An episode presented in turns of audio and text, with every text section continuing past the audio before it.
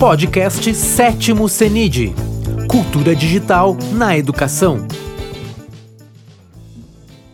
Boa tarde, meu nome é Adriano Teixeira, quero dar as boas-vindas aí a todos vocês que estão acompanhando esse segundo turno do quinto seminário de inovações da Secretaria Municipal de Educação, que está acontecendo juntamente ao sétimo seminário internacional de cultura digital, que é organizado pela Universidade de Passo Fundo, em conjunto com a Prefeitura Municipal de Passo Fundo, e eu estava hoje rascunhando alguns números aqui, fazem 15 anos que essa parceria começou lá no primeiro seminário regional de cultura digital e software livre. Cá estamos hoje, dia 26, uh, fazendo essa mesa que vai poder falar um pouco das questões, dos desafios uh, do ensino híbrido, do ensino remoto, né, na gestão pública. Eu estou muito, muito feliz mesmo de poder estar aqui por dois motivos, né.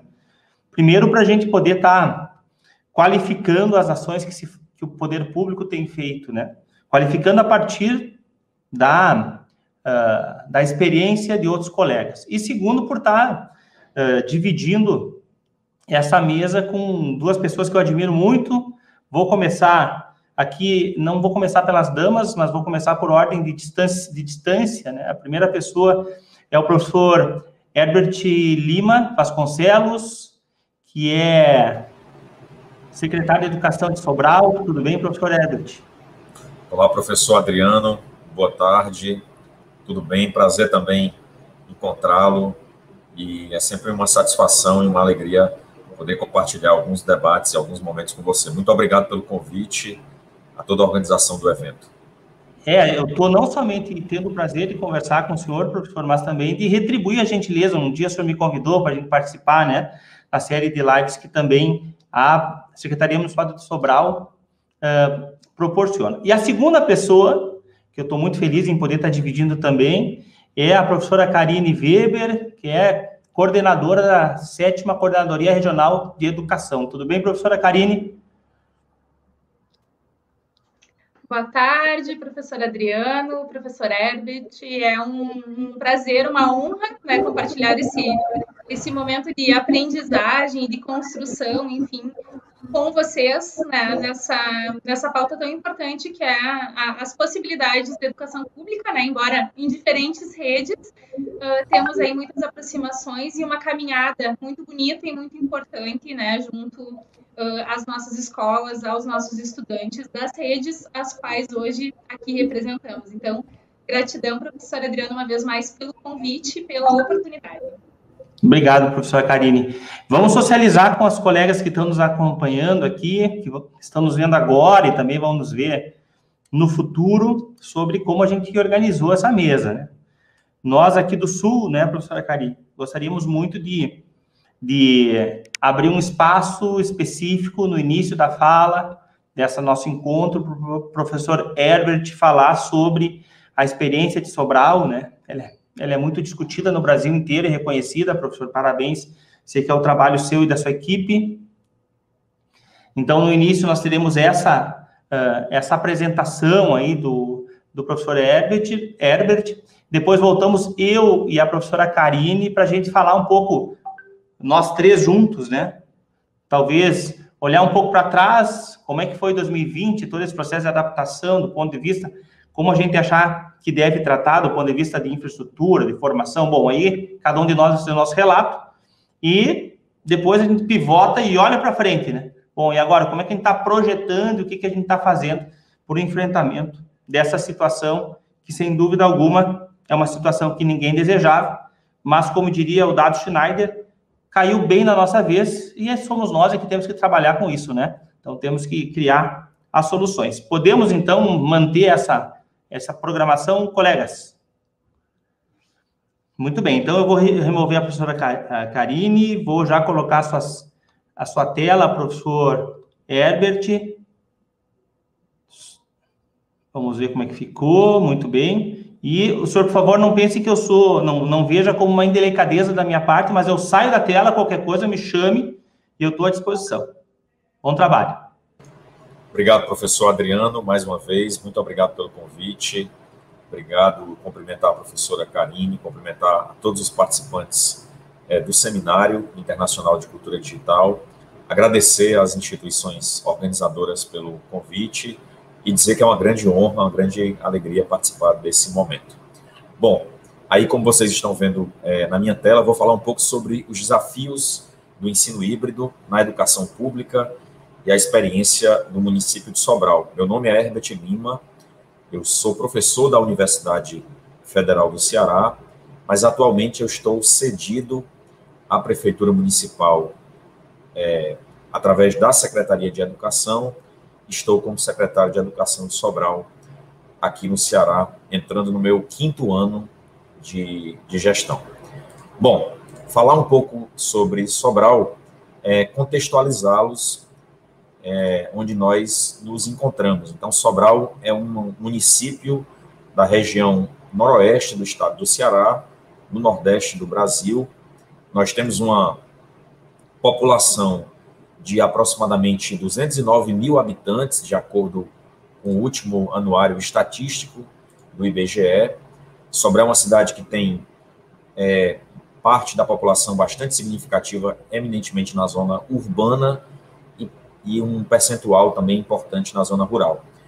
Dentre os muitos fatos históricos, culturais, patrimoniais, científicos que a cidade tem, eu destacaria é, um evento que ocorreu em 1919, quando o município de Sobral recebeu uma expedição de britânicos, americanos e brasileiros que comprovaram, na minha opinião, uma das teorias mais importantes da ciência moderna, que foi a teoria da relatividade de Albert Einstein, através da observação de um eclipse solar. Bom, Antes de falar, então, sobre o ensino híbrido e os desafios nesse momento de pandemia, o professor Adriano também me desafiou a tentar apresentar um pouco para vocês sobre essa experiência que esse ano faz 25 anos da política pública educacional de Sobral. E eu começo a minha apresentação com essa foto, com essa imagem. Essa é uma escola pública municipal, é a mesma escola em dois momentos diferentes, no ano de 1997 e ao final dos anos 90, início dos anos 2000.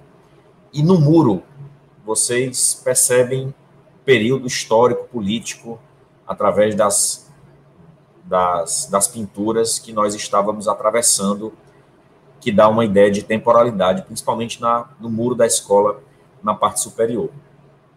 Então, em 1997, uma nova gestão pública municipal assumiu o município de Sobral, depois de um longo período em que um grupo político permaneceu na gestão da cidade, e a cidade apresentava uma série de indicadores de políticas públicas é, bastante comprometidos. Né? Então, a baixa qualidade no serviço de saúde, de educação, de segurança, de infraestrutura urbana.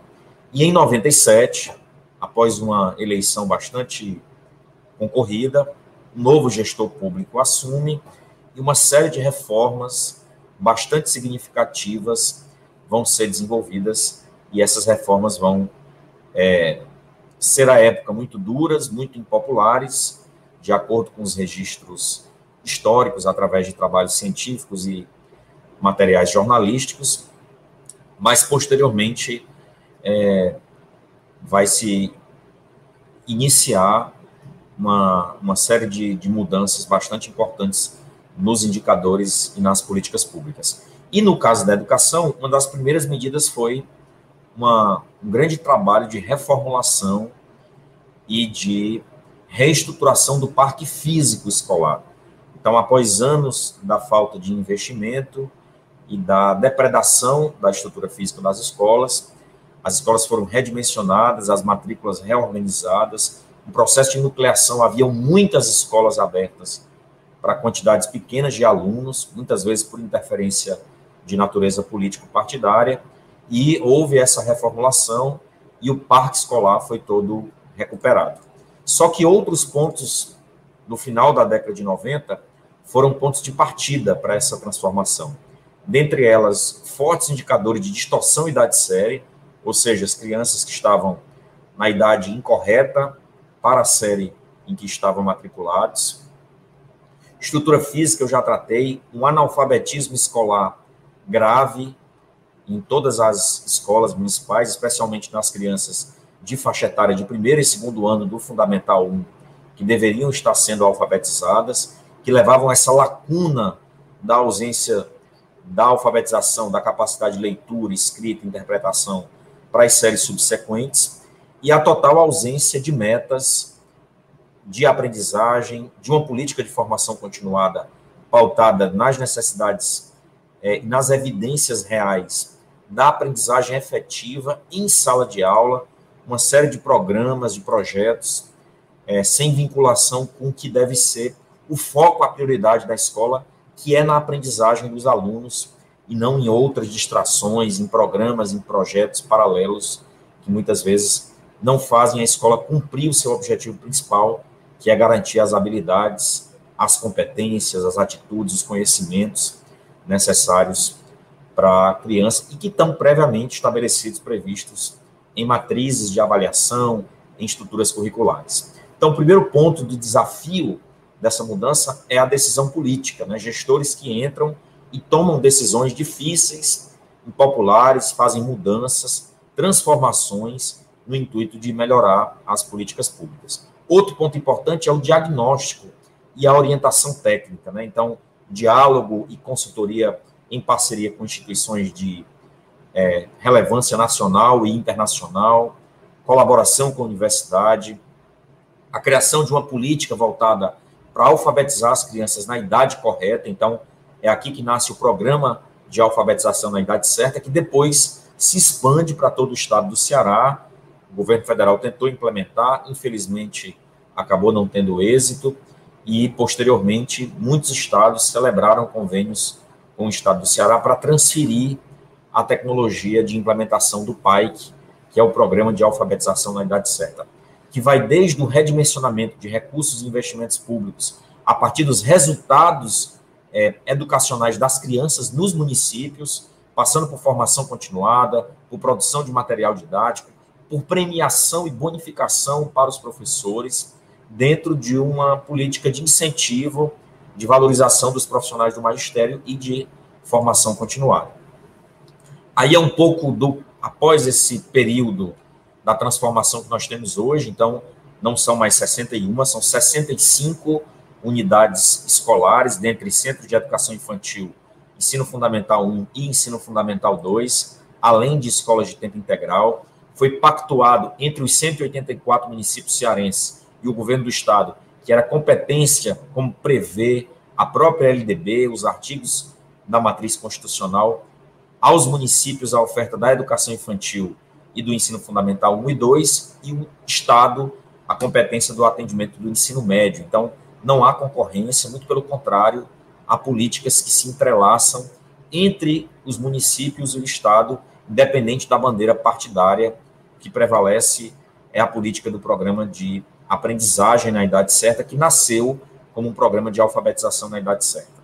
No caso de Sobral, em particular, são 34 mil crianças que recebem anualmente todo o kit de material escolar, fardamento, mochila, livros, e essas crianças, dentro dessa política pública, se a gente fizer um recorte temporal dos anos 2000 agora para 2018, a gente percebe já os primeiros resultados, então uma redução bastante significativa do, da distorção idade série, tanto no Fundamental 1, séries iniciais, como no Fundamental 2, séries finais, e o abandono escolar praticamente zero, uma interlocução com a família, com o conselho escolar, com a comunidade, o entorno da escola, com a presença e o acompanhamento da Secretaria de Educação em diversas ações.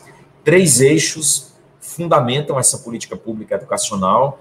O primeiro eixo é o fortalecimento é, da gestão escolar. Então, em Sobral, não há indicação política para diretores e o município optou há mais de 20 anos para não realizar eleições de diretores, que muitas vezes acabam tendo uma influência político-partidária e não prezando por quadros técnicos e nem por um processo meritocrático. Então, cargos em comissão de diretores e coordenadores escolares ocorrem as suas nomeações por meio de seleção pública, com prova escrita, com análise de título, com curso comportamental, com entrevista, com currículo, de preferência candidatos com pós-graduação, com experiência de sala de aula. Isso fortalece a questão dos quadros técnicos. A outra questão é a autonomia financeira, pedagógica e administrativa das escolas. Então, é, nós transferimos parte dos percentuais de aplicação dos 25% do Tesouro Municipal e do valor referente à manutenção e desenvolvimento da educação diretamente em programas municipais que são gerenciados pelas escolas através do núcleo gestor e do conselho escolar. Temos também uma ação que é o fortalecimento da ação pedagógica dos professores em sala de aula. Então, há mais de 15 anos, Sobral criou uma escola de formação de professores que capacita, qualifica, organiza de maneira unificada todo o material didático, todo o trabalho, todo o discurso, na mesma linha de raciocínio de todos os professores, de todas as séries, de todas as áreas e de todas as escolas do município. Então, os professores, uma vez por mês, vão para a escola de formação continuada, são capacitados, qualificados, e nesse sentido essa ação de qualificação pedagógica. E uma política de valorização do magistério que paga gratificações, bonificações, incentivos salariais e prêmios aos professores a partir dos resultados da avaliação externa que o próprio município implementa através da Casa da Avaliação. Daqui a pouco eu vou falar um pouco mais sobre isso. Sobral também, nesses 25 anos, estabeleceu metas objetivas, claras, com foco na aprendizagem, na alfabetização, na educação infantil estruturada, com material didático, com currículo. E as metas foram, primeiro, alfabetizar as crianças já aos seis anos de idade, como acontece muitas vezes nas redes privadas, infelizmente, no ensino público, os filhos de trabalhadores no Brasil acabam passando por essa série e muitas vezes não se alfabetizando na escola pública. Segunda meta, garantir para aquelas crianças que eventualmente avancem a partir do terceiro ano e tenham defasagem, programas de contraturno, reforço escolar, mas que elas não levem essas lacunas para as séries subsequentes, porque isso pode gerar um prejuízo cognitivo e de aprendizagem bastante importante. O terceiro ponto é garantir a proficiência em língua portuguesa e matemática, porque a gente sabe que o aluno que desenvolve as habilidades de leitura, de escrita, de produção textual, ele vai ser protagonista também nas outras áreas do currículo, né, na geografia, nas artes, na educação física, na história. E, por último, o foco na questão da educação infantil, com um currículo bem estruturado, com uma avaliação cognitiva, com expectativas e metas de aprendizagem, e a ampliação do atendimento de 0 a 3 e de 4 e 5 anos, tanto creche como pré-escola. Então, a educação é, passa essa política educacional por uma política muito forte no campo da avaliação em larga escala. Então, são avaliações de língua portuguesa, matemática e produção textual, não só para séries focos, como é o caso do SAEB, mas sim para todas as séries, desde a educação infantil, passando do primeiro ao nono ano do ensino fundamental 1, semestrais, atrelada à formação de professores, à avaliação e diagnóstico por aluno, por turma, por sala, por escola e por professor, e ao mesmo tempo gerando, a partir dos resultados dessas avaliações, um acompanhamento com diretores, com coordenadores, retroalimentando a formação continuada, é, aprimorando os materiais didáticos e o próprio currículo. O que a gente percebe é que não é da noite para o dia que se colhe resultados em relação é, à qualidade de uma política educacional. Então, Sobral vem, desde 2005, elevando gradualmente os seus indicadores de IDEB, do ANA, que foi o Exame Nacional de Alfabetização, que foi extinto pela atual gestão do governo federal, resultados do Enem, do SPAES, que é o sistema estadual de avaliação que o Estado implementa nos municípios cearenses, e a gente vem percebendo que gradualmente as notas do IDEB de Sobral que foram muito baixas no início e o município performava-se abaixo de mais de 1.365 municípios no Brasil, conseguiu alcançar nos últimos anos os primeiros locais em relação ao ranking nacional, é, tanto no ensino fundamental 1, como também é, no ensino fundamental 2. Eu, a tela saiu aqui rapidamente, eu vou voltar a minha tela novamente. Vou tentar ser o mais breve possível mas deixo bem à vontade é, o meu colega, professor Adriano, e os demais organizadores do evento para estabelecerem o tempo limite se eventualmente ultrapassar. Bom, no caso do ensino fundamental 2, a gente percebe que gradualmente também houve essa melhora nos últimos anos, né? Inclusive no último IDEB, Sobral se manteve nas primeiras colocações, se a gente considerar municípios de grande porte ainda em primeira colocação. Nesse caso específico, nós temos também é, avançado com algumas medidas, então houve uma mudança nos currículos de língua portuguesa, de matemática e de ciências, olhando para algumas experiências internacionais, indo para além das expectativas de aprendizagem da própria BNCC, porque a gente compreende que a política pública do município de Sobral permite isso, então, tanto em relação à melhoria dos currículos de língua portuguesa, de matemática, de ciências, a implementação de laboratórios de fabricação digital é, que são trabalhados nas escolas através de projetos interdisciplinares, utilizando cultura maker, programação, e desde 2017 nós fomos convidados pela OCDE, que é a Organização para a Cooperação e Desenvolvimento Econômico, através do seu escritório de Paris, de participar do PISA for Schools, que é uma versão da prova do PISA para escolas e não para países, para grupos menores de escolas. E o nosso primeiro resultado foi um resultado bastante interessante, que apontou é, um nível muito elevado de escolas acima da média do Brasil, o que era esperado por conta do IDEB, mas também acima da média da própria OCDE e de países como Itália, França, Alemanha, Finlândia, Canadá, que demonstra que não é o fato da gente estar em condições socioeconômicas desfavoráveis em relação a esses países que os alunos não possam desenvolver a sua capacidade cognitiva e ter boa, um bom desempenho na aprendizagem ou na proficiência de determinados conteúdos. Bom, só que aí veio a pandemia, em março de 2020 nós tivemos que fechar as escolas, até hoje elas se mantêm fechadas, é, nós iniciamos nesse momento da pandemia, logo nos primeiros dias, uma reação muito rápida, até porque a gente já tinha projetos com os laboratórios de fabricação digital Fab Learns, tínhamos com a Google, tínhamos plataformas em ambientes virtuais e rapidamente a gente tentou migrar, utilizando algumas soluções gratuitas, livres, mas também alguns recursos que nós tínhamos para o ambiente virtual. Então, no início já retomamos com reuniões, com formações de professores, com estabelecimento de agendas de trabalho, é, fizemos uma transição e adaptação de toda a nossa formação de professores é, da programação de serviço de 2020 e 2021 para dentro da webconferência, estabelecendo protocolos de comunicação, uso de câmeras, fones de ouvido.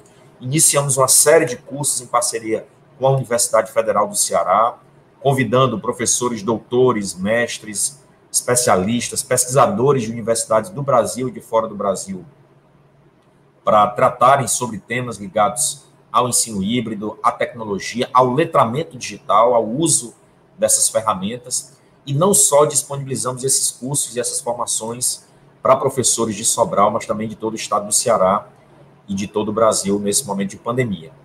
Fizemos um trabalho também com desenvolvimento de formações no campo das competências socioemocionais. Esse é um novo eixo da política educacional de Sobral. Inclusive, nós fizemos concurso público e hoje temos um psicólogo em cada unidade escolar, bem antes dessa mudança da lei do Fundeb, que permite o pagamento de outros profissionais dentro dos 70% do magistério. Então, nós temos psicólogos efetivos nas escolas que trabalham as competências socioemocionais com as crianças. Todos esses cursos e formações foram gratuitos, tiveram certificações e chancelas por instituições como é a nossa própria Escola de Formação, a Universidade Federal do Ceará, a Secretaria de Educação, e, para nossa surpresa, gerou um grande engajamento. Nós temos um canal com quase 200 mil professores, inscrições em cada aula e visualizações acima de 100, 200 mil em cada aula, em cada live, e os professores estão em casa, acompanhando as aulas, assinando lista de frequência, cumprindo atividades avaliativas e recebendo notas para receberem esses certificados de formação. E, ao mesmo tempo, estão replicando isso nas suas reuniões de trabalho, com as suas equipes, em reuniões gerais da escola, ou da própria Secretaria de Educação, e a gente tentou buscar soluções inteligentes de baixo custo, é, utilizando redes sociais, ferramentas gratuitas, comunicação através de Telegram, WhatsApp, Meeting, Twitter, é, Instagram, Facebook. Então a gente tentou fazer uso do que era mais próximo ou mais simples da realidade das pessoas. Fizemos experiências no Moodle, no Teleduc, no AulaNet, no, na plataforma Solar, em várias plataformas e ambientes virtuais, mas por fim optamos por usar o que há de mais simples, mais acessível, que são essas ferramentas gratuitas, livres, ou até mesmo o próprio Classroom é um bom exemplo disso é, nas escolas, embora a gente tenha diversos materiais e plataformas de apoio. A gente tem ampliado cada vez mais os nossos canais para essas formações também para as próprias ações da Secretaria de Educação e tem acompanhado e monitorado as aulas síncronas, né, através da aquisição de equipamento para as escolas, da distribuição dos itens da alimentação escolar, do kit de material escolar, do fardamento, é, da conectividade. Tem acompanhado um pouco, claro que a gente sabe que tem muitas limitações, mas as aulas síncronas, né, aí um exemplo de uma turma com 65 alunos interagindo em uma aula como essa. A gente tem feito experiências também na pós-graduação, é, fazendo uso dessas ferramentas em aulas remotas com alguns dos nossos professores. Nós temos convênios com as universidades que reservam vagas em programas de mestrado, doutorado, para professores do município de Sobral. Aí é outro exemplo de uma aula síncrona de língua portuguesa, leitura e interpretação de texto, aí é para crianças pouquinho maiores, utilizando a webconferência. Aqui é um exemplo de uma das lives no YouTube, semelhante a essa do evento que está acontecendo. Aqui são alguns eventos e atividades avaliativas que nós realizamos durante o ano. Então, essa foi a Olimpíada de Língua Matemática, Portuguesa, Ciências Humanas, da Natureza e Astronomia. Era remota, mas seguia uma série de protocolos, questões randômicas, provas diferentes, gabaritos distintos, um horário estabelecido para a aplicação dessas avaliações, e a gente fez uso de alguns descritores, trabalhou com, com distratores e tentou fazer com que os alunos desenvolvessem ali uma série de habilidades. Aí é um pouco dessa interação que acontece hoje dentro do Google Classroom, da webconferência, dos grupos de WhatsApp, de Telegram, das plataformas, dos canais de comunicação da própria Secretaria de Educação. Então, aí é uma interação via mensagem e WhatsApp com crianças, alunos, pais. Aqui é um recorte de como as turmas, tanto na formação de professores como em sala de aula, estão sendo organizadas né, no formato de tópicos, por sala, por conteúdo, dentro da plataforma e do ambiente virtual. E para aquelas crianças que moram na zona rural, que não têm acesso à internet, que não têm computadores ou equipamentos, ou que a gente não conseguiu fazer com que chegassem, a gente tem feito a aquisição de materiais e livros de apoio estabelecido um cronograma, um horário, e, te, e tem feito essa distribuição e esse trabalho de acompanhamento com as famílias. Claro que a gente sabe que não é o ideal, essa é uma medida paliativa, a gente está num momento ainda muito delicado da pandemia, mas essas são algumas estratégias e ações que eu fui convidado a compartilhar, que eu trago aqui para as considerações de vocês. Aqui é um exemplo de materiais impressos entregue para crianças na zona rural. Então, o professor se desloca, passa orientações, deixa lá uma pasta com materiais e recursos durante um período, uma semana, um mês. As crianças cumprem atividades, dão feedback através de vídeos e fotos, de comunicação de WhatsApp. A gente tem hoje é, mais de 100 mil imagens, vídeos e projetos. Todos eles são públicos, estão disponíveis no portal da Secretaria de Educação para que outros educadores, outros professores possam também ter acesso. Eu estou colocando aqui o link no chat private é, dessa transmissão. Eu acredito que a equipe técnica pode projetar o endereço aí na tela ou depois deixar disponível na descrição desse vídeo aqui na live. A gente tem feito uma série de adaptações às, nas escolas e obras, né, onde prezam pelo aumento no distanciamento físico, os protocolos novos, sinalizações, pinturas, montados novos laboratórios, tanto Fab Learns, são laboratórios de fabricação digital, como laboratórios Google, né, em parceria é, com a Universidade de Colômbia, nos Estados Unidos, e também com a Google for Education na América Latina. Esses laboratórios já existiam, a gente está expandindo, porque a gente compreende que esses vão ser espaços importantes é, para utilização nesse momento da pandemia. Eu encerro aqui apresentando as últimas ações, que é o foco na formação de professores. Então, nós iniciamos os cursos com formações simples, introdutórias, de educação à distância, ambientes virtuais, ferramentas síncronas, assíncronas, depois orientação pedagógica domiciliar, depois direcionado também a letramento digital e ao uso de ferramentas, plataformas e ambientes virtuais, recursos em nuvem aos estudantes. Por último, e aí nós tivemos o prazer e a honra de receber diversos professores, né, professores do Brasil inteiro, inclusive o professor Adriano, que é uma referência também na área de educação e tecnologia, e a gente passou a realizar essas aulas é, no formato de lives, né? À época se falava muito pouco sobre isso, no início da pandemia, mas depois a pandemia acabou impulsionando as possibilidades de uso desses recursos, né? Começamos com a parte de letramento, com manipulação e tecnologia, depois a gente aprofundou no âmbito das tecnologias digitais, com especialistas e professores, como eu falei, que são referências de todo o país, e isso gerou uma série de cursos, de certificações, inclusive nós aprovamos, junto à CAPES, um mestrado em tecnologia educacional, as vagas, o primeiro edital já ocorreu no final do ano passado, esse ano também o segundo edital, e todas as vagas foram ocupadas professores da rede pública com projetos inovadores. Fizemos uma série de formaturas e certificações desses cursos, que a gente entende que isso é um estímulo importante.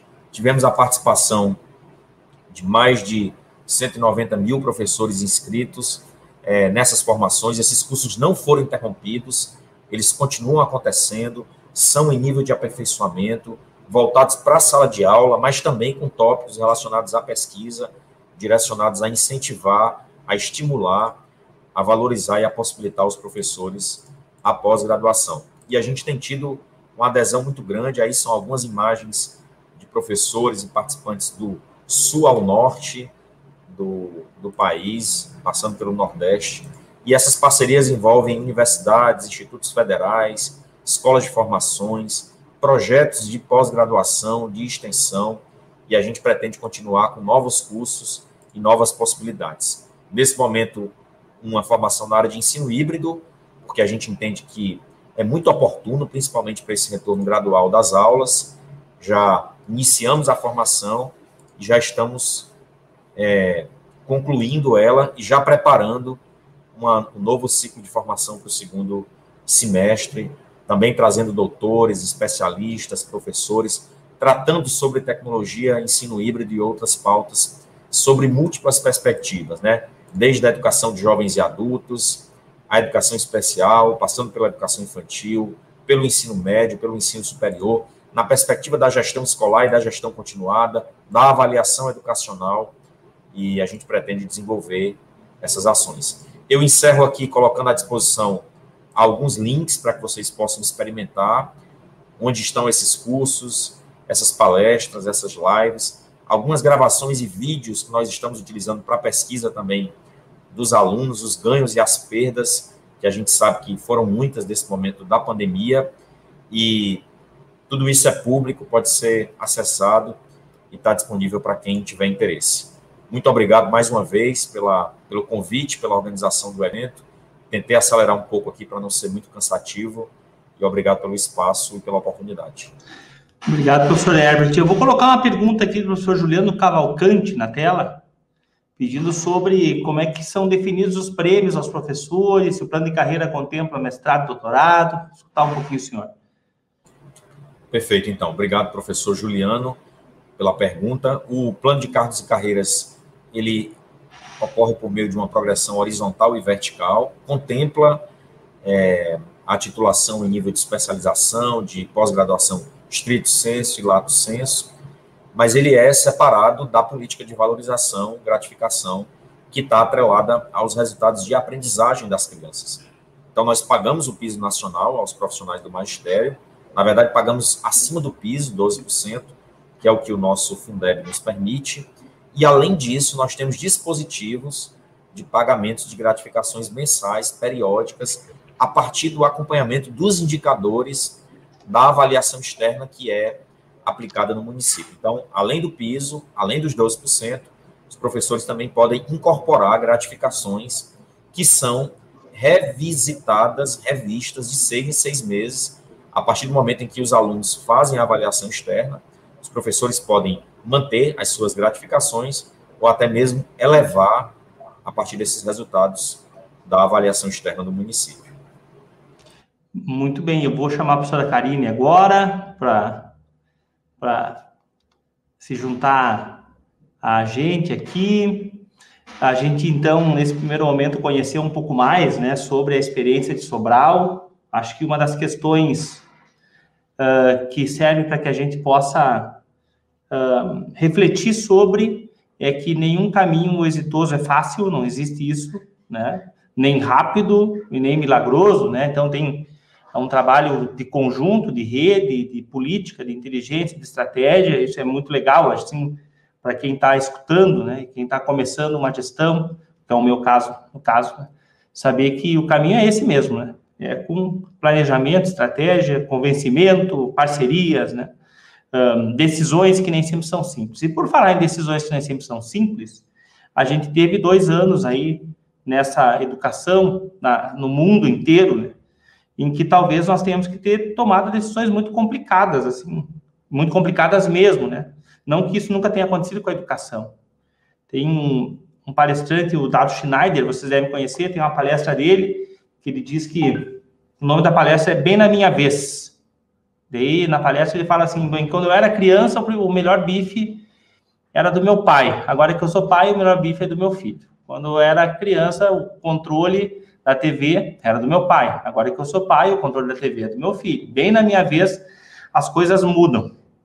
Me parece que bem na minha vez é uma, uma expressão que todos nós que estamos envolvidos com a educação poderíamos utilizar nesse momento. Né? Puxa, bem na nossa vez, uma pandemia que nos colocou frente a desafios em que nenhum curso superior nos ajudou uh, a pensar sobre como seria isso, não é mesmo?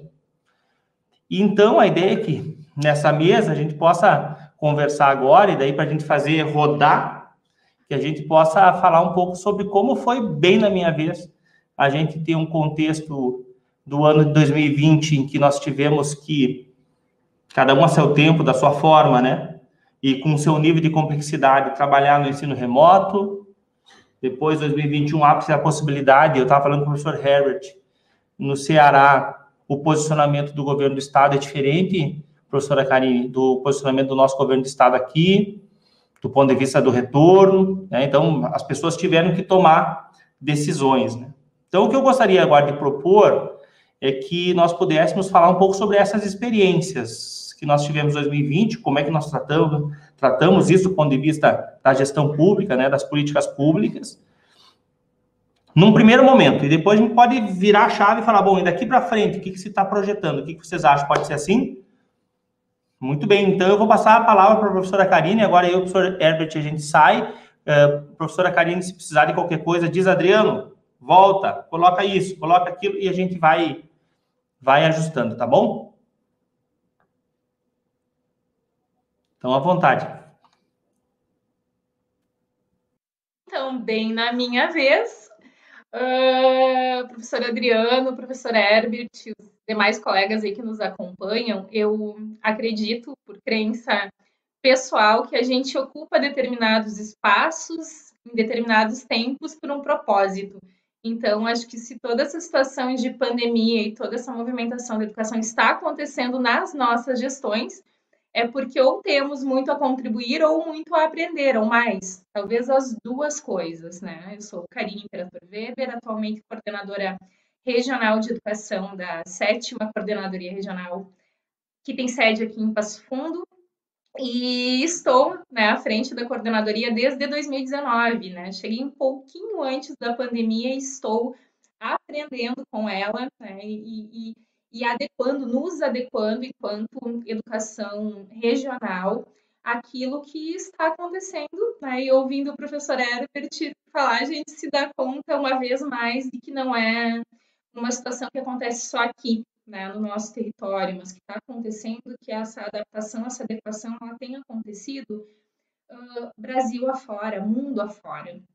Então, ouvi um pouquinho a apresentação do professor Herbert, né, da estrutura, mas acho que é importante uh, falarmos da nossa rede estadual, né, rede a qual aqui eu represento, também um pouco dessa estrutura e dessa diversidade, dessa pluralidade que a gente tem enquanto educação no estado do Rio Grande do Sul, né, enquanto rede estadual de ensino. Nós temos ao todo no Rio Grande do Sul 467 municípios que têm significativas diferenças geográficas, econômicas, sociais, culturais. Na nossa rede estadual são mais de 800 mil estudantes apenas nas escolas estaduais uh, nas nossas mais de 2.400 escolas, que também possuem diferentes estruturas, diferentes tipologias. Temos na rede estadual de ensino escolas regulares urbanas, escolas em áreas rurais, escolas do campo que possuem em sua designação, né, a tipologia de, de ser, enfim, uma escola do campo, escolas indígenas, escolas quilombolas, escolas em assentamentos, escolas prisionais e também nas casas de atendimento socioeducativo, nos CASES, escolas profissionalizantes com diferentes cursos técnicos a nível médio, turmas de educação de jovens e adultos, também os núcleos de educação de jovens e adultos, os NEJAs, enfim, né? Temos uma rede que é um universo. Nossa rede estadual de ensino é um universo plural, rico em diversidades, mas também rico em possibilidades, em potências e, claro, desafios. Desafios que já seriam naturais, comuns, enfim, com a dimensão que é a nossa rede estadual, independente da pandemia. Mas, né, enfim, com a pandemia, claro, se acentuaram ainda mais esses desafios. Nós temos como mantenedora, claro, a nossa Secretaria de Estado da Educação, que tem hoje como secretária de Estado a professora doutora Raquel Teixeira, e temos uma divisão também no Estado, né? Dividimos essas uh, 2.400 escolas em 30 grandes regiões de educação, que são as coordenadorias regionais de educação. Eu sou coordenadora aqui da sétima CRE, que tem sede em Passo Fundo, mas que compreende ao todo 32 municípios do norte e também da Serra aqui do estado. Temos alguns, alguns municípios que já pertencem à região da Serra. Uh, e ao todo, na nossa coordenadoria, temos hoje 119 escolas estaduais, também das diferentes tipologias. Só não temos aqui na sétima CRE nenhuma escola quilombola por enquanto, mas as demais tipologias temos todas, e isso num universo de quase 35 mil estudantes é um pequeno universo, né, dentro desse grande universo de Estado, também plural e também riquíssimo.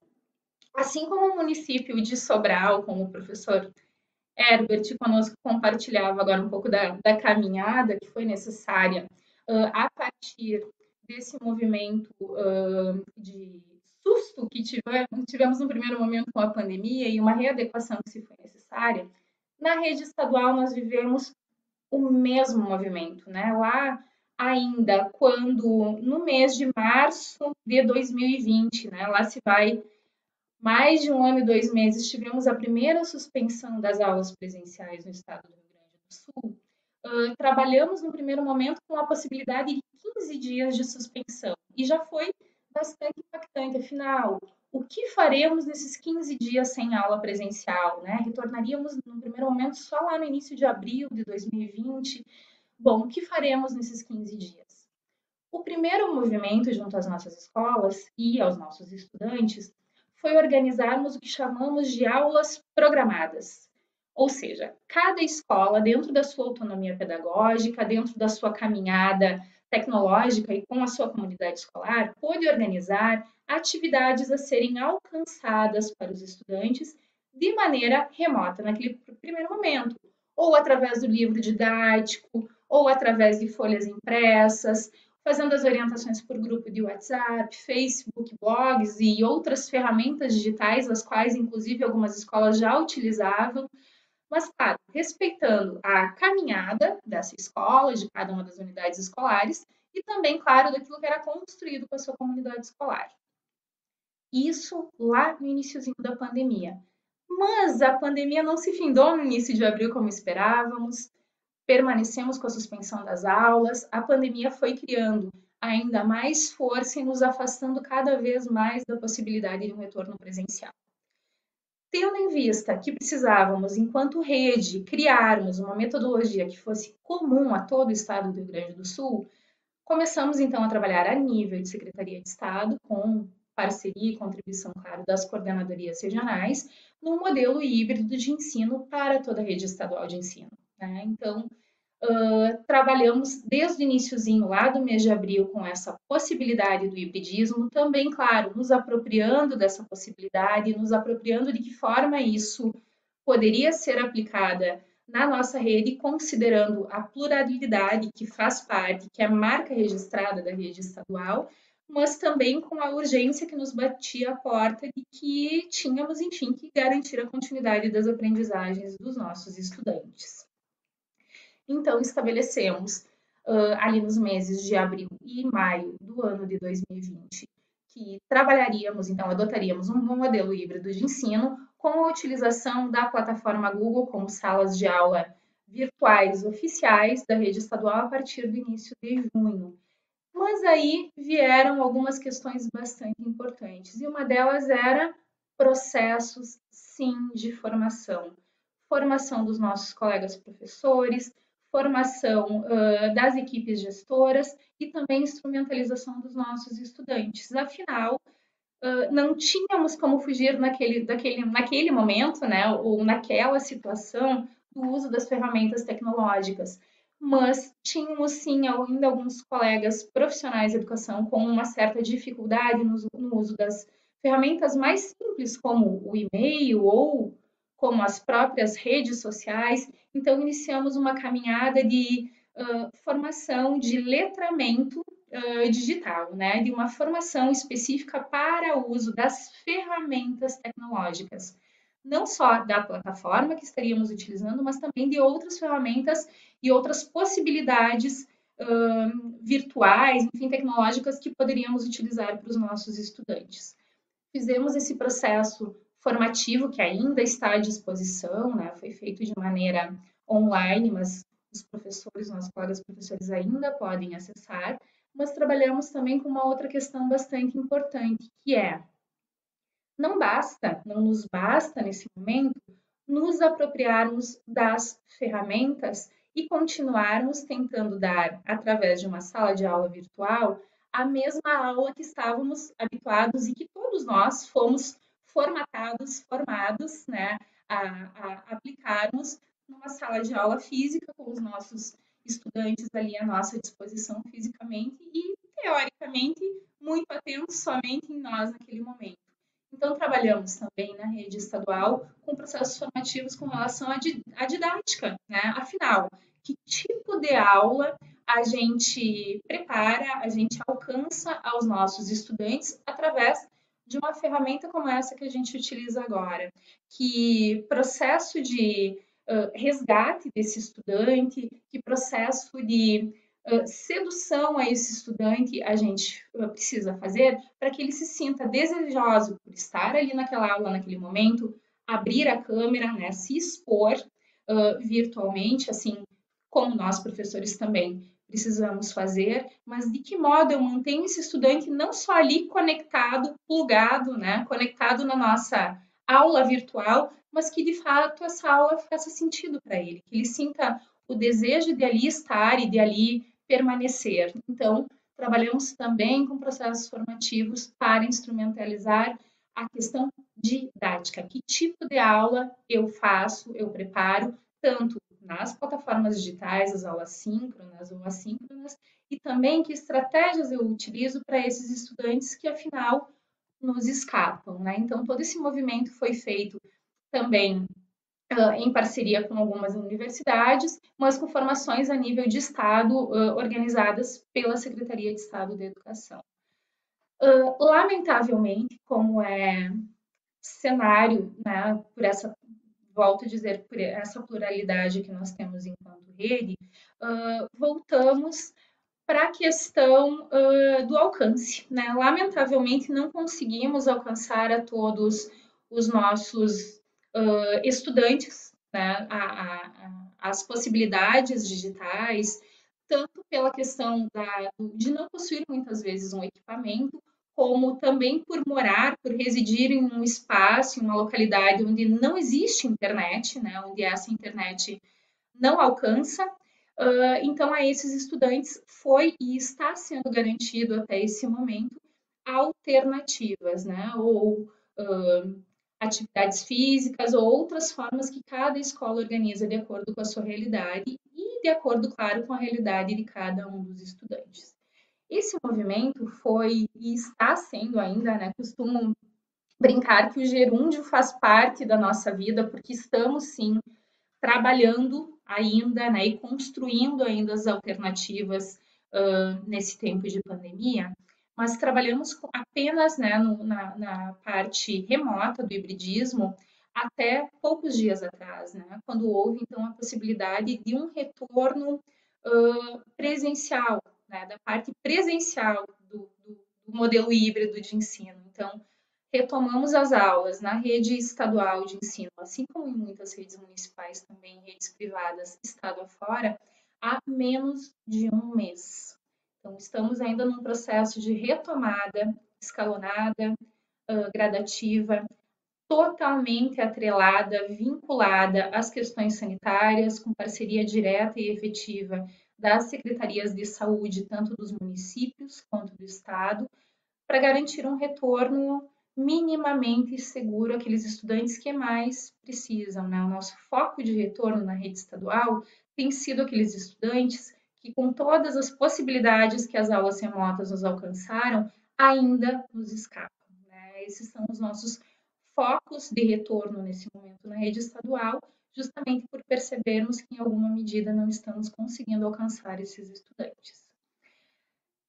Em contrapartida, né, ainda alimentando as possibilidades tecnológicas, alguns movimentos também foram feitos a nível de governo do Estado para a instrumentalização desses professores também no que se refere a possibilidades de acesso. Né? Então, desde o ano passado, estamos fazendo a entrega e distribuição aos professores do estado de Chromebooks, que são equipamentos uh, com uma uh, potência, enfim, para a realização das aulas remotas, das aulas virtuais e também o alcance aos estudantes e também aos profissionais da educação uh, de uma internet patrocinada, ou seja, de pacotes de dados específicos para uso das salas de aula Google para que a gente também tenha condições de, de alcance, de entrega e mais possibilidades mesmo uh, de instrumentos uh, para que os colegas possam executar as suas aulas.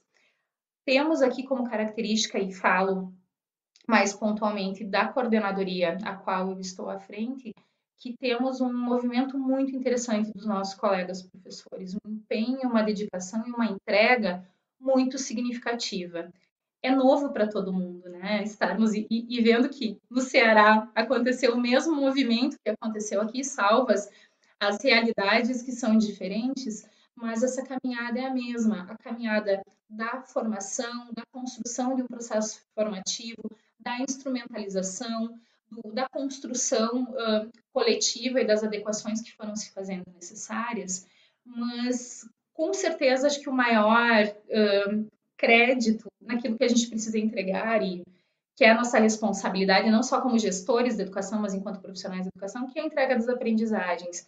E quanto a isso, nós temos uma caminhada muito bonita sendo realizada no Rio Grande do Sul, não só pela rede estadual, mas também pelas redes municipais, que é esse movimento da apropriação dos nossos colegas professores, da entrega da disponibilidade, do desejo de aprender e de poder continuar alcançando os nossos estudantes formas, experiências de aprendizagem que sejam significativas, mesmo que estejamos ainda vivendo esse tempo uh, tão estranho, né? tão estrangeiro a todos nós, que é um tempo de pandemia. Tentei não usar nenhuma, nenhuma, nenhum alcance, enfim, nenhuma, nenhum, nenhum material, né? mas claro, esses dados, essas informações que eu trouxe um pouquinho para vocês, que esse recorte de contexto são dados públicos, né? A gente também, enquanto coordenadoria, claro, se põe à disposição para quaisquer esclarecimentos com relação a essas informações, mas acho que o, o, o que vem agora, que é o nosso momento de, de troca e de compartilhamento de como a gente foi elaborando e construindo a nível de cada secretaria, de cada coordenadoria, enfim, de cada, uh, né, de, cada poder, enfim, uh, à medida que a gente foi caminhando uh, na educação nesse período, nesse ano de 2020, agora quase meio ano de 2021, ainda em processo de elaboração e, e fazendo essas, essas melhorias, essas qualificações, eu acho que agora, a partir da fala do professor Adriano, a gente consegue consegue fazer uma discussão bacana e também me coloco à disposição para questionamentos que forem feitos. Ali via chat ou questionamentos posteriores também, a gente está à disposição. Então, professor Adriano, agradeço professor Herbert também, e seguimos aí na nossa conversa. Isso aí, o professor Herbert teve um probleminha de conexão, já deve estar reconectando aí, né? É, para que a gente possa continuar a conversar um pouquinho sobre esses desafios da gestão em um contexto pandêmico, né? Que é, na verdade, um contexto em que a gente, nem gestores, nem professores, nem pais, nem alunos, né? Imaginávamos que passaríamos. De qualquer forma, a pior solução é não fazer nada, como em qualquer outro, qualquer outro tipo de crise, né? Então, as opções foram sendo feitas dentro das complexidades e das características de cada rede, de cada região, né? Acho que essa é uma outra, uma outra questão importante também. Enquanto o professor Herbert reconecta, eu gostaria de escutar de ti, Karine, que está... E eu quero dizer para ti e para todo mundo que está escutando que não tinha uma... A gente não mandou quais são as perguntas que íamos fazer. Né? Então, são questões que a partir da exposição inicial a gente vai uh, trazendo, né? Uh, uh, se olhar para 2020, o que, que tu avalia, e depois eu posso falar um pouquinho, eu não estava na gestão em 2020, embora tenha trabalhado bastante com formação de professores no ano que passou, né? Qual que na tua, na tua concepção, assim, a tua percepção, qual foi, uh, dentre tantos desafios, né, qual foi o maior desafio que nós tivemos aí, e obviamente falando da, da, da realidade com a qual tu lidasse, né? Nós tivemos a educação, o que, que tu avalias? Assim? Como a gente não combinou as perguntas, então a gente, a gente tem uma certa flexibilidade para a resposta também eu acho que nós temos, eu, eu acho que é difícil que a gente tenha um, né, qual foi a maior dificuldade, ou maior aprendizagem, porque acho que foram tantas, mas no meu ponto de vista, no meu entendimento, aqui do lugar que eu ocupo, eu acredito que uma das, das, das marcas desse tempo, de 2020 para 2021, foi a, a nossa resiliência mesmo, né? A resiliência de todos os profissionais da educação, não digo só dos professores da rede estadual até, porque muitos são também da rede municipal, também da rede privada, também da universidade, mas nós levamos sim, enquanto profissionais de educação, um susto. Acho que talvez esse, essa expressão tão curtinha, talvez ela expresse bem o que representou para todos nós lá no início do ano, quando houve a suspensão das aulas presenciais. O e agora? O que, que eu faço mesmo? E esse susto que a princípio se transformou numa dificuldade, depois num desafio e depois numa potência, fez algo que eu acho que para nós, educação e estudiosos de educação que somos também, aquilo que é tão difícil para a gente, que é uma virada de chave, né? A gente sabe que uh, quem estuda a história da educação sabe muito bem que qualquer mudança uh, de olhar sobre a educação, ele demora décadas, séculos para acontecer.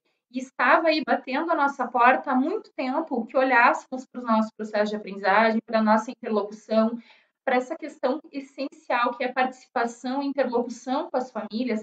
Isso tudo estava batendo a nossa porta há algum tempo, mas nós ainda tínhamos um certo uh, receio, talvez, não sei, não sei exatamente o que acontecia conosco, com a situação da pandemia, essa virada teve que acontecer. Ela aconteceu na marra, como a gente diz aqui, ou seja, de uma hora para outra a gente teve que se apropriar das ferramentas do celular que todos nós, inclusive eu, por muito tempo, tivemos como uh, um, um, um, prejuízo, um problema dentro da sala de aula, ele passou a ser a nossa ferramenta de trabalho com os estudantes, ele passou a ser o nosso aliado.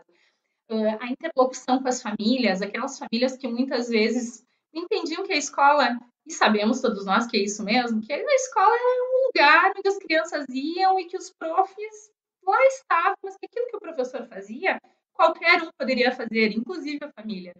Esse olhar também mudou, né? E quando tivemos esse movimento de preocupação das famílias com o retorno dos estudantes para a escola, porque eles se deram conta que aquilo que nós, profissionais de educação, professores, fazemos na escola, não é qualquer um que faz. Por mais boa vontade, desejo e às vezes até conhecimento que se tenha, a expertise que nós, professores, temos, nós temos, isso é nosso.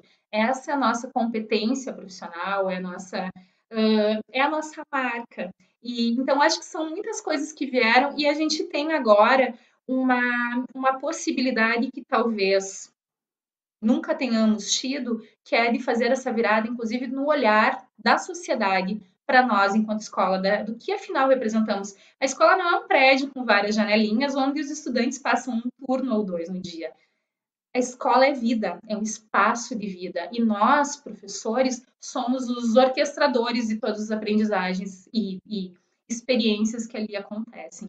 Então, tivemos desafios, sim, estamos tendo, sim, muitos ainda. Tivemos dificuldades para além dos desafios, tivemos, sim, problemas, situações que nos demandaram estudo, nos demandaram tomadas de decisão, mas eu acho que agora que, que a grande marca que fica de 2020 para 2021 é isso. A escola não vai mais ser olhada da mesma maneira. E arrisco a dizer que se talvez não fosse uma situação de pandemia, essa virada de chave talvez não acontecesse ou não tão logo como gostaríamos.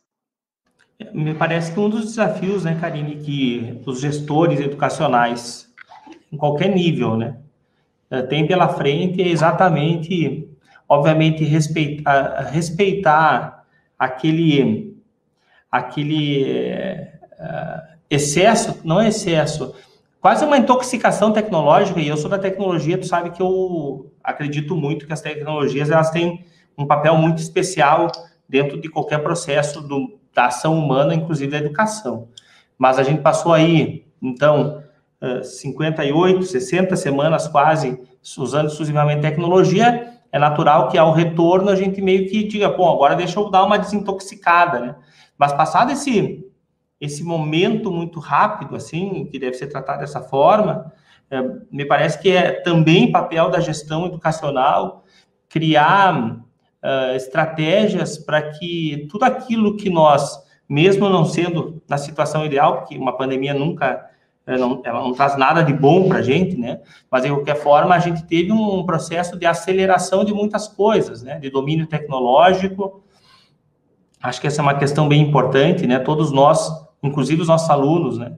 Dominam muito mais a tecnologia agora do que dominavam no início da pandemia.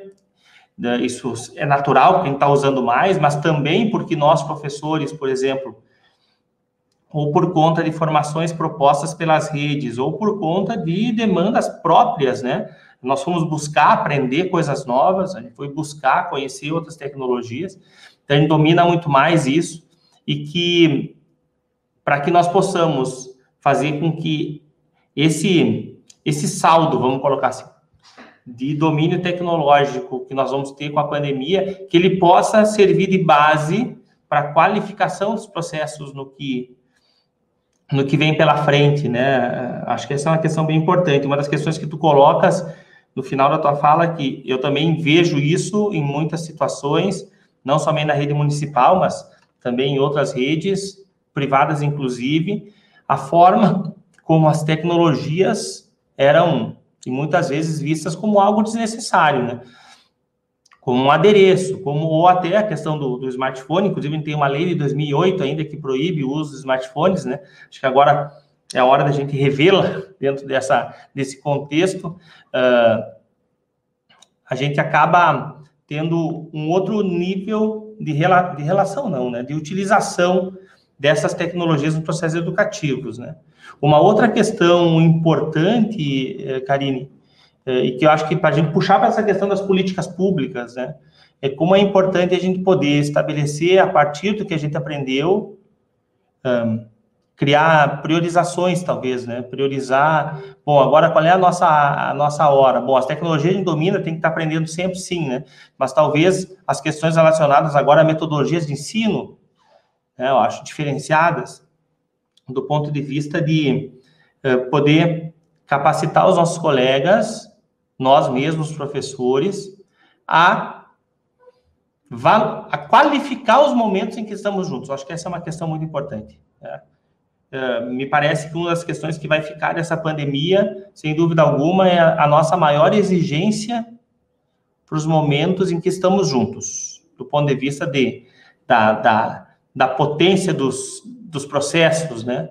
do envolvimento das pessoas, uh, da mobilização de conhecimentos, porque, de alguma forma, nós, professores, e também as crianças, embora, obviamente, a gente já tenha falado, né, acho, acho que essa, essa solução que o Estado logo implementou, a gente aqui em Passo Fundo está trabalhando agora nesse sentido também, de internet patrocinada, traz também à tona uma outra questão que talvez a gente negligenciava um pouco, que é a questão da exclusão digital, né, que ela é muito, ainda muito acentuada, a gente pode ver agora.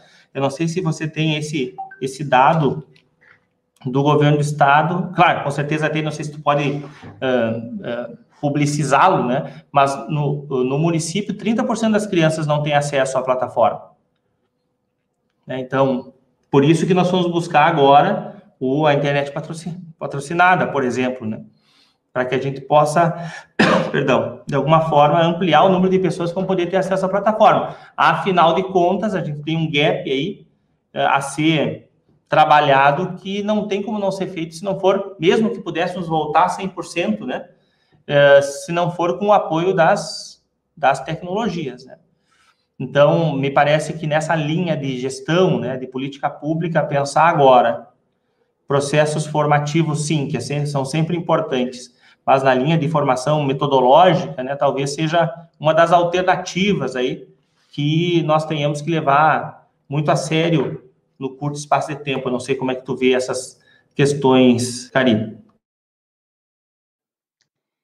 Acho que a, os nossos olhares vão muito ao encontro, né, professor Adriano? Até compartilhamos, já tivemos algumas oportunidades de compartilharmos as nossas ideias, compartilhamos um território, né, que é o município de Passo Fundo, mas uh, a questão do, né, da, da, dessas apropriações, enfim, das tecnologias e do uso delas nas escolas. Nós conseguimos fazer rodar no Estado num curto espaço de tempo, porque já estava no nosso escopo de trabalho desde 2019. Não tínhamos ainda notícias de uma possível pandemia mas já estávamos trabalhando em parceria com a Google nessa aproximação e na construção de uma possibilidade, enfim, de, de apropriação né, da sala de aula Google como uma, uma alternativa, enfim, um, uma possibilidade, mais uma possibilidade de aprendizagem para os nossos estudantes. Então, como já estava no escopo, nós já tínhamos uma caminhada que nos facilitou a implementação no Estado. Porém, uh, temos, tínhamos já uma certa noção, claro, né, da, da, da situação da, das nossas escolas, dos nossos profs, de algumas fragilidades nos nossos estudantes no que se refere a acesso, sim, dessas diferenças que existem, inclusive econômicas, estado afora, mas, claro, também as diferenças geográficas, uh, e o mapeamento, quando começamos a trabalhar com os nossos acessos, com os nossos percentuais de acesso, ficaram muito evidentes, né? A nível de sétima coordenadoria também posso publicizar essa informação sem problema algum. Nós tivemos 80% de acesso à plataforma. 80 e alguma coisa, quase 81%. É um bom número? É, mas não é o nosso ideal. O nosso horizonte era 100% de, né, de acesso e não só um primeiro acesso. Né? Também não nos interessa, enquanto gestão e enquanto professores, enquanto responsáveis pela educação, que o estudante acesse uma vez a plataforma, né? A gente não quer um primeiro acesso, a gente quer um uso verdadeiro, um uso contínuo. E aí a gente entra naquela questão que é muitos não conseguem acessar, porque de fato, em algumas localidades, especialmente as mais rurais, não existe a antena de internet, não existe essa possibilidade, não existe o sinal. Por mais que se alcance um dispositivo, por mais que se alcance a internet patrocinada, não existe o sinal. Aquilo que nós vimos estado afora, e uma das, das matérias publicadas foi inclusive da nossa região, onde a família teve que construir uma estrutura de uma árvore para a criança poder subir, porque era lá o único ponto da propriedade onde tinha algum sinal de internet. Parece assustador para nós que estamos em grandes centros urbanos e que temos tudo muito fácil nesse sentido ao nosso alcance. Mas isso acontece, acontece inclusive, inclusive em determinados lugares aqui de Passo Fundo, que os estudantes não conseguiram acessar, por exemplo, porque o único dispositivo eletrônico da família é o telefone celular e o smartphone, que já não é tão moderno assim, do pai, que trabalha o dia todo fora e tem três, quatro filhos que precisariam acessar as aulas através daquele dispositivo que só está em casa à noite não é a realidade de uma nem duas famílias. Estado afora, isso foi bastante massivo e bastante expressivo.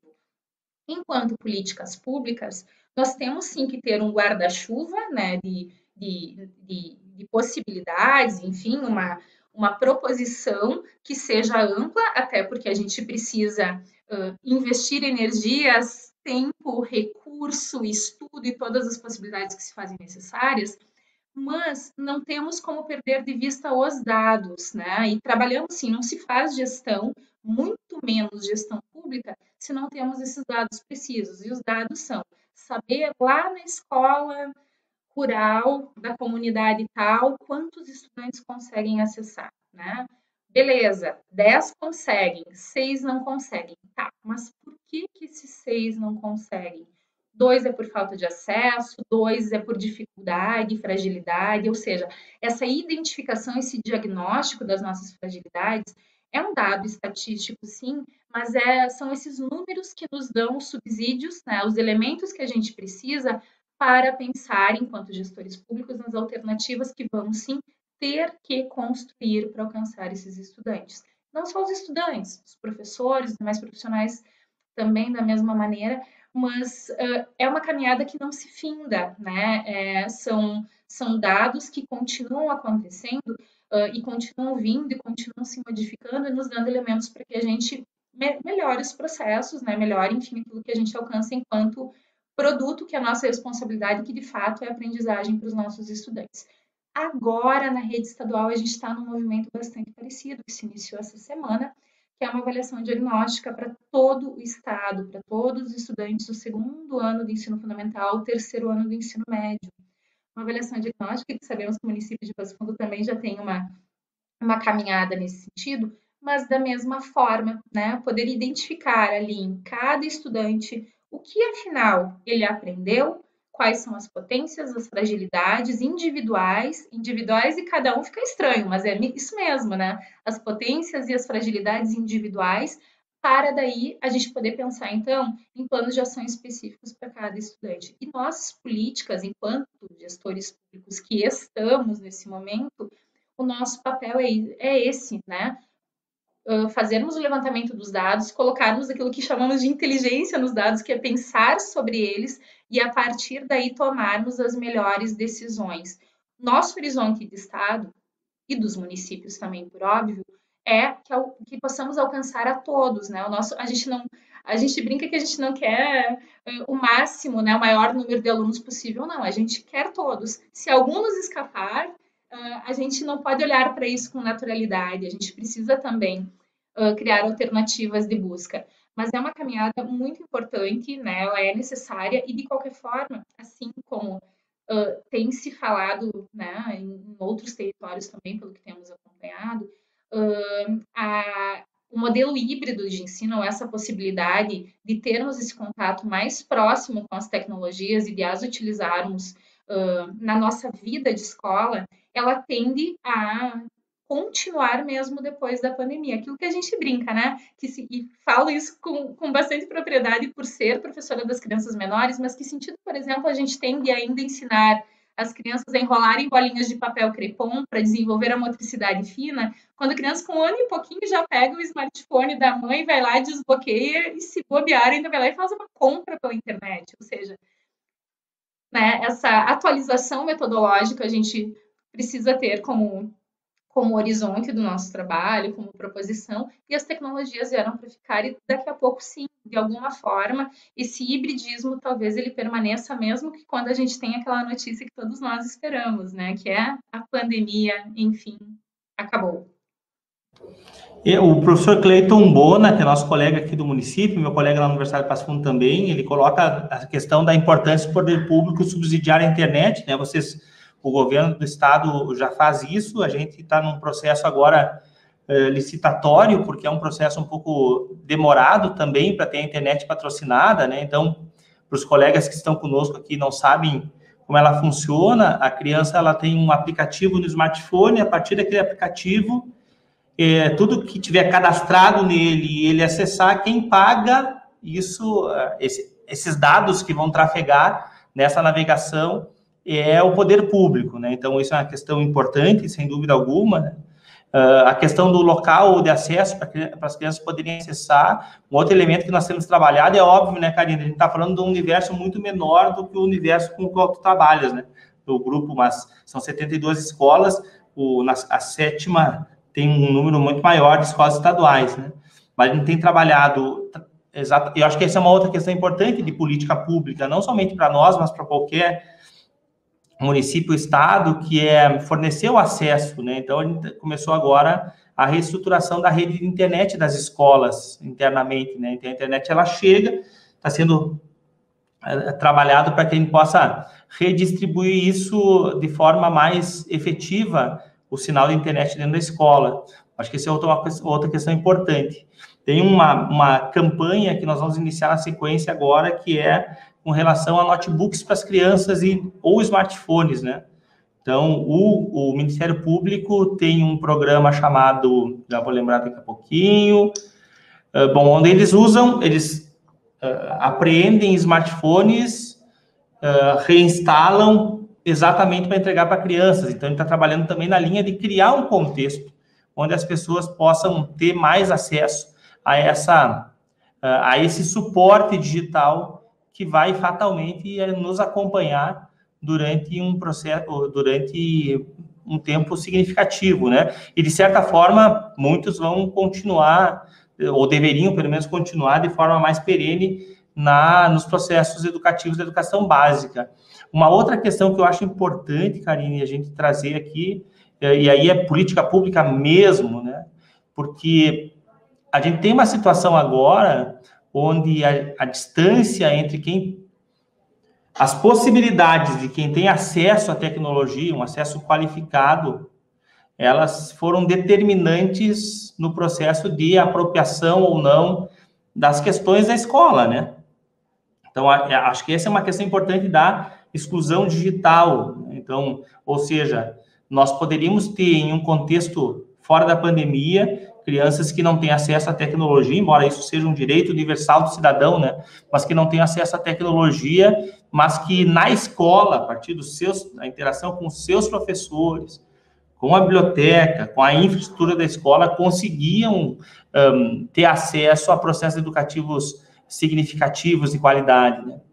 Quando a gente não podia ter mais acesso à escola fisicamente, único, a única possibilidade que nós tínhamos era o que? Era a tecnologia. E aí, então, a questão da exclusão, ela cortou lá embaixo, né, as possibilidades das pessoas, porque por, por mais que as escolas tenham feito esforço no sentido de fazer a entrega de material impresso, que já não é simples, né, ele tem muita diferença, uh, as possibilidades que o material impresso dá para a representação da informação, para a manipulação da informação, ou de interação, no caso o material impresso, ele não tem essa possibilidade de interação entre outros, é, são muito inf, uh, inferiores ao mundo digital.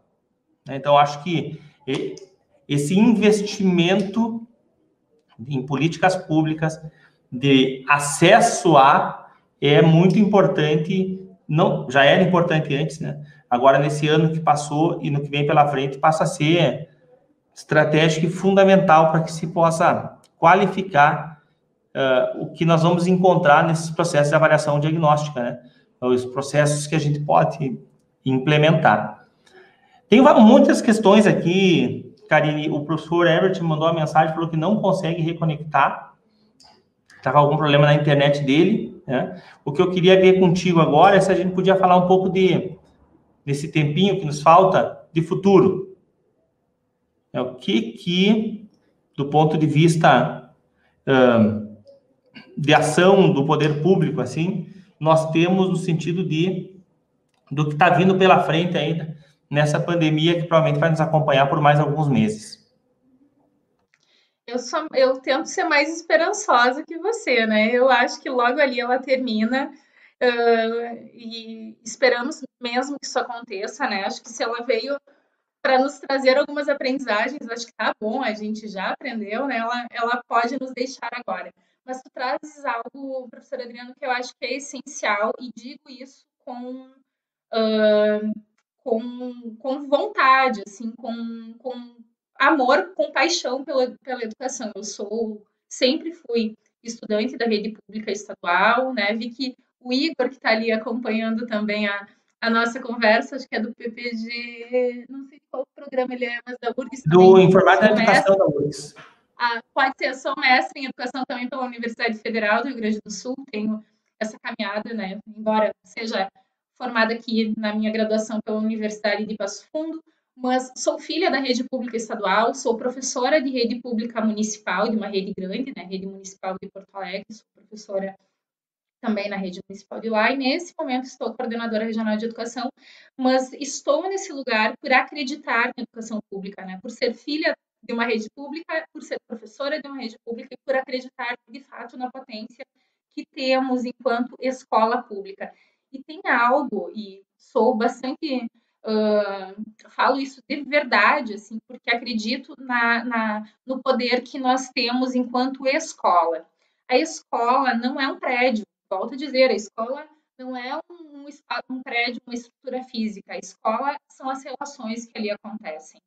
E de tudo que tem ocorrido e que nós temos percebido, inclusive quando tu disseste, bem, nós temos a possibilidade das atividades impressas, nós temos a alternativa das aulas assíncronas, ou seja, aquela em que não há uma interação via Google Meet ou qualquer outra plataforma em que haja uma interação uh, em tempo real ali com, entre professor e aluno. Nós temos outras metodologias, mas tem algo que é insubstituível, que é a interação. Hoje, nas aulas remotas, enfim, né, nos, nessa, nessa possibilidade que ainda temos, a única vinculação, a única interação possível tem sido nas escolas onde não há retorno presencial, via plataforma e via Google Meet, por exemplo. E aí, qual o sentido de uma câmera fechada? A gente falar com uma letrinha ou com uma foto que está parada, que sentido isso faz para a gente? Uh, e nessas situações que nós ouvimos diversos relatos, enfim, tivemos diferentes experiências, mas isso só reforça a potência que a gente é enquanto ambiente, enquanto prédio, estrutura física que é feito de relações, das relações que eles estabelecem.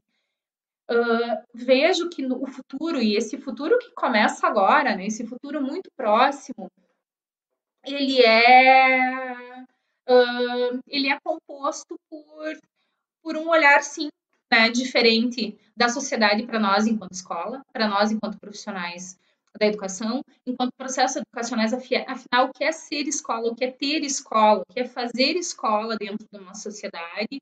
Uh, vejo como horizonte, como escopo, sim, isso para todas as redes. Inclusive, uh, essa, esse olhar bastante sens mais sensível, bastante sensível dos nossos governantes, sim, né? Uh, os que hoje estão em algumas instâncias, outros menos, enfim, aí a gente não vai entrar nas questões mais políticas até, porque não é esse o nosso quadrado, né, professora Adriana, enfim, enquanto técnicos que somos, mas uh, acredito também essa mobilização que tem se dado a nível de sociedade, ela vai com certeza uh, fazer com que essas discussões saiam apenas do nosso território de profissionais de educação, mas consiga alcançar outras instâncias, inclusive para as próximas gestões que virão aí, né, a nível de municípios, como a gente já tem acompanhado, a nível de estado, a nível de Brasil, porque é daí que se estabelecem as políticas públicas, né? Quando a gente tem um Ministério da Educação, quando a gente tem conselhos estaduais, o Conselho Nacional de Educação, quando a gente tem secretarias municipais, secretarias estaduais trabalhando com o mesmo propósito, que é garantir aprendizagens, é para isso que a gente existe, uh, com certeza as demais políticas elas vão caminhando nesse sentido. Então, acredito que uma valorização mesmo que passa por valorização do que é a escola, isso, consequentemente, uma valorização de nós, todos nós, professores, né? Uma valorização profissional, sim. Uh, a questão das tecnologias, ela vai estar atrelada, a gente não vai ter como abrir mão dela, né? Uh, esquecer que ela existe, voltar a fazer a mesma escola que fazíamos até poucos dias atrás. Uh, é uma nova escola, é um novo momento, mas acho que é novo em todos os sentidos, né? No sentido de fato e representação dessa escola a nível de sociedade uh, e construção com os nossos estudantes das aprendizagens. A, a, a gente brincava alguns dias atrás na, na coordenadoria que agora não faz mais sentido um laboratório de informática. Acho que já não faz mais sentido há muito tempo um laboratório de informática um espaço onde os estudantes saem da sua sala de aula referência e vão até lá para ter uma aula de informática. Por que, que o computador não pode estar dentro da sala? Por que, que em algum momento de alguma dúvida ou aquela discussão que chega que às vezes a gente não tem muitos elementos, por que, que a gente não pode ali fazer uma consulta, né? Ou seja, isso tem que fazer parte do dia a dia, eu acredito que essa virada a gente também vai ter. Ou seja, no meu entendimento, volto a dizer, sou muito esperançosa nesse sentido, nós teremos sim muito em breve e começa agora e começa por cada um de nós, independente do lugar que a gente ocupe, né? Dessa nova roupagem para a escola, né? Desse, desse novo olhar, dessa dessa visibilidade que estamos tendo hoje, porque convenhamos, né, os que nos acompanham, professor Adriano, acho que nunca estivemos tão em alta, né, nunca, nunca fomos tão, uh, tão visíveis ou tão, uh, nunca tivemos tanto tanto tempo midiático, inclusive, como agora, com o retorno das aulas, com como está se dando os processos em cada região, isso no mundo todo. Então, a gente precisa aproveitar né, essa, essa possibilidade e mostrarmos, enfim, e trabalharmos, uh, mostrando mesmo que a escola é importante, que a escola é potência e que não há computador, não há ferramenta tecnológica que nos substitua, que substitua nós, professores que somos. Muito bem, Karine. Eu vou agora aproveitar e vou trazer uma ideia adicional em cima disso. E eu tenho conversado com os colegas sempre que eu posso, uh, eh, para a gente. Alguns elementos ficaram muito claros, né? Muito claros para mim, assim, que primeiro que o futuro nunca falha, né? Era inevitável que nós tivéssemos que usar mais tecnologia, que nós tivéssemos que repensar as nossas práticas. Uma outra questão importante, né? É inevitável que a gente se unisse mais como professores, não como classe, como professores, ou seja, é, eu estou fazendo isso, não está funcionando, que outra, o que, que tu está usando, vamos trabalhar junto, acho que seria inevitável para quem pudesse qualificar ainda mais. Uma outra questão também que eu compartilho, Karine, contigo, é que não, é te, não existe tecnologia que vai substituir o professor. Uh, acho que o professor tem o seu papel e o seu espaço garantido e mais ainda uh, valorizado agora nesse processo por todo mundo, né? Mas eu quero dar um próximo passo e deixar tipo uma pimentinha na, na conversa aí, que é, eu estou consciente que a tecnologia não substitui o professor. O que talvez substitua a relevância de um professor é um outro professor que usa a tecnologia. Eu acho que essa é uma questão bem importante. Né? Então, que a gente possa uh, olhar para esse contexto e dizer, de fato, eu preciso usar mais tecnologia, de fato, ela traz possibilidades para mim. Não é ela que define né, o ser professor, mas ela dá potência, assim como qualquer, qualquer ferramenta para a gente. Uh, Karine, o professor Herbert mandou uma mensagem no WhatsApp, pediu desculpas, não consegue reconectar, mas mandou um abraço para todos que estavam aqui. Eu quero dizer para ti que foi um prazer a gente poder conversar, interagir, tem questões ali no chat depois que a gente pode uh, conversar em outros momentos, né? E desejar que você possa uh, continuar esse trabalho que a gente tem visto, tem, eh, tem é, visto presenciado no Estado, né? Esse trabalho, na verdade, que é um trabalho de buscar acertar. Acho que essa é a grande questão, né? De construir uma solução para a qual a gente não tem modelos. Né? e que essas soluções possam, quando, uh, encont quando encontram um lastro uh, técnico, quando encontram, são efetivas, funcionam, né, que elas possam, então, virar políticas públicas que nos acompanhem na educação por mais, muito mais tempo. Muito obrigado mesmo pela tua participação, Karine. Eu te agradeço uma vez mais, professor Adriano. E alguém colocou ali no chat, aí acho que é, é, é importante que realmente a questão uh, de que essa realidade toda mostrou as, ou, deu mais visibilidade mesmo à questão das desigualdades sociais. É verdade. E é ruim, é muito ruim, mas que bom que isso aconteceu, que, que bom que isso veio à baila porque é a partir daí que algumas estratégias podem ser criadas, inclusive algumas cobranças, e cobranças de todos nós, cidadãos, né, que temos também, sim, que fazer alguns movimentos, algumas reivindicações. Que bom que essa desigualdade ficou ainda mais evidente, porque aí a gente consegue pensar em alternativas para atacá-las. Cada um dentro das suas possibilidades, as nossas possibilidades de atuação enquanto profissionais de educação, mesmo que tenhamos ainda uma situação de pandemia acontecendo, mesmo que tenhamos ainda todos nós inseguranças, medos, receios, é tudo novo para todo mundo. A pandemia ainda continua, né? Ela ainda está aí. Uh, não temos ainda uma vacinação em larga escala, embora já esteja acontecendo o um movimento de vacinação dos profs, mas ainda não temos isso acontecendo. Mas precisamos criar as melhores alternativas com aquilo que podemos nesse momento. E que discussões, que fóruns como esse possam também acontecer com mais frequência, né, professor Adriano, não só talvez em plataformas digitais, mas assim que possível que a gente consiga também ter encontros presenciais quando essa realidade for possível para a gente. Então, agradeço uma vez mais, professor Adriano, os colegas que nos acompanham, sei que alguns reconheci o nome de alguns, sei que alguns também são da rede estadual, mas mesmo os que não são, por favor, né, nos acionem sempre que possível, sempre que necessário, sempre que se sentirem à vontade, né? Todos os dias na sétima Coordenadoria Regional de Educação, que fica aqui pertinho do Hospital da Cidade, em Passo Fundo, estamos à disposição para trabalharmos juntos. Não temos respostas, né, professora Adriana? Mas como diz, quando, aprendi, quando aprendemos as respostas, mudam as perguntas. Mas estamos todos juntos, né? Estamos todos no mesmo mar, então estamos mesmo, de fato, à disposição. Gratidão uma vez mais, os colegas também que nos acompanharam, e também, claro, a professora Herbert, que em algum momento aí da conexão se perdeu, mas foi uma honra poder ouvi-lo, né, e ouvir a, a experiência desse município que tem nos mostrado que é possível. Prazer, professor Adriano, por mais esse, esse encontro. Obrigado, Karine. Até mais. Obrigado a todos que nos acompanharam. Fiquem ligados no CENID. Este podcast foi produzido pelo GPID, Grupo de Pesquisa em Cultura Digital da UPF, em parceria com o Núcleo de Música, projeto de ensino do IFRS Campo Sertão.